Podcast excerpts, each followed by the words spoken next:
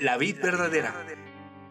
Ministerio sin paredes presenta Bocaditos de sabiduría que te hacen crecer cada día. Escúchalos diariamente con atención y abre tu corazón.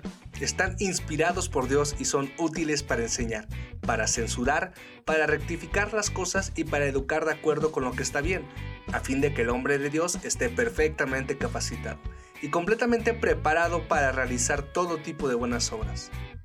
Bocaditos, de, sabiduría que te hacen crecer cada día. Cada día empezar de nuevo. Voy a seguirte, amarte, vivir para adorarte en tu cruz, renovarme y seguirte.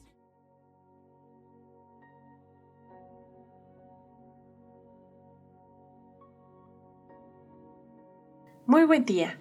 Hoy hablaremos de la inversión que se debe hacer para un trabajo productivo.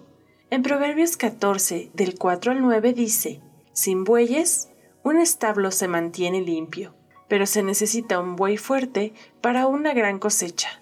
El testigo honrado no miente, el testigo falso respira mentiras. El burlón busca la sabiduría y nunca la encuentra, pero para el entendido el conocimiento es cosa fácil. No te acerques a los necios, porque no encontrarás conocimiento en sus labios. Los prudentes saben a dónde van. En cambio, los necios se engañarán a sí mismos. Los necios se burlan de la culpa, pero los justos la reconocen y buscan la reconciliación. El buey es un animal fuerte capaz de hacer trabajos duros como el arar la tierra o jalar gran peso. Es usado mayormente en el campo como símbolo de capacidad de aguante. De ahí que si un establo está limpio, es porque no existen bueyes en él. Analicemos la herramienta que usa el sembrador en los bueyes. El arado es una pieza que se utiliza en la agricultura para abrir surcos en la tierra y remover el suelo antes de sembrar. Arar aumenta la porosidad, lo que favorece el crecimiento de las plantas. Ahora, otra herramienta que usan es la yunta. Esta une a dos bueyes para que trabajen juntos la tierra o puedan hacer mayor fuerza y rendimiento. El bozal. Este lo utiliza el sembrador para guiar a los bueyes por el campo. Ahora, quizá el agricultor podría ahorrarse el trabajo y el gasto que implica tener y alimentar al buey.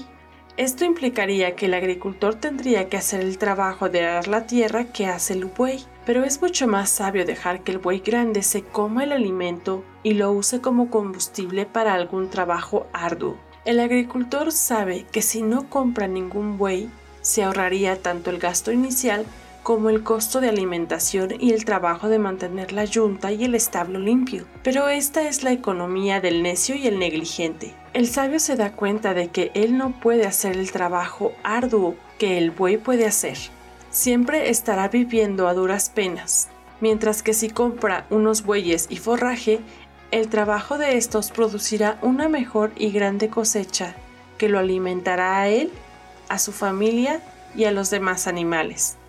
En otras palabras, una inversión mezquina en herramientas obtiene un mezquino retorno y una inversión sustancial en herramientas obtiene un retorno sustancial. La misma enseñanza de Salomón es para cualquier negocio. Nos hace un llamado a adquirir buenas herramientas, aun cuando esas implican un mayor costo.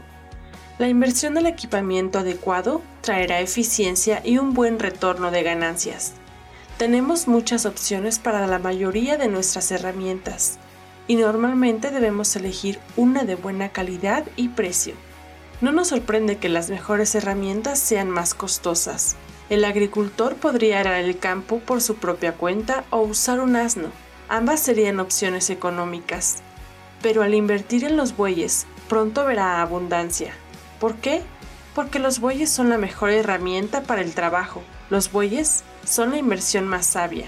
El agricultor, al igual que tú y yo, depende totalmente de sus herramientas. Si quiere abundancia y si quiere ser el mejor agricultor que pueda ser, necesitará buenas herramientas. Y al igual que tú y yo, si queremos tener éxito en cualquier área o en cualquier negocio o incluso en el mismo ministerio, también necesitarás buenas herramientas, incluso herramientas costosas. Pero anímate, no tienes que sentirte culpable por gastar en tus herramientas, pues la mayordomía no consiste en ahorrar, sino en utilizar el dinero sabiamente. Oremos. Dios, tú eres el dueño de todo. Enséñanos a utilizar bien los recursos que nos das, pues por querer ahorrar podemos hacer deficiente el esfuerzo, el trabajo y la productividad. No permitas que seamos mezquinos. Ayúdanos a ser entendidos, buenos administradores y muy sabios en utilizar los recursos para ser más eficientes y productivos en cada área que desempeñamos. Y por favor bendice nuestro trabajo y las herramientas que ya poseemos, así sea en nuestras propias manos, nuestros ojos, nuestra boca o cualquier cosa material que usemos para nuestro trabajo. A ti sea la gloria por siempre. Amén. Recuerda compartir este consejo y déjanos tus comentarios a través de alguna de nuestras plataformas. Que Dios te bendiga y hasta la próxima. El ayer es pasado, el mañana es futuro y todo lo que tengo hoy es un día más para conocerte un poco más. Para andar de tu lado, agarrado a tu mano, sin miedo a este mundo. Y viviré cada día como si fuera el último. Disfrutaré cada día como el primero. Te entregaré todo lo que soy cada mañana. De que sale el sol en mi ventana. Voy a buscarte,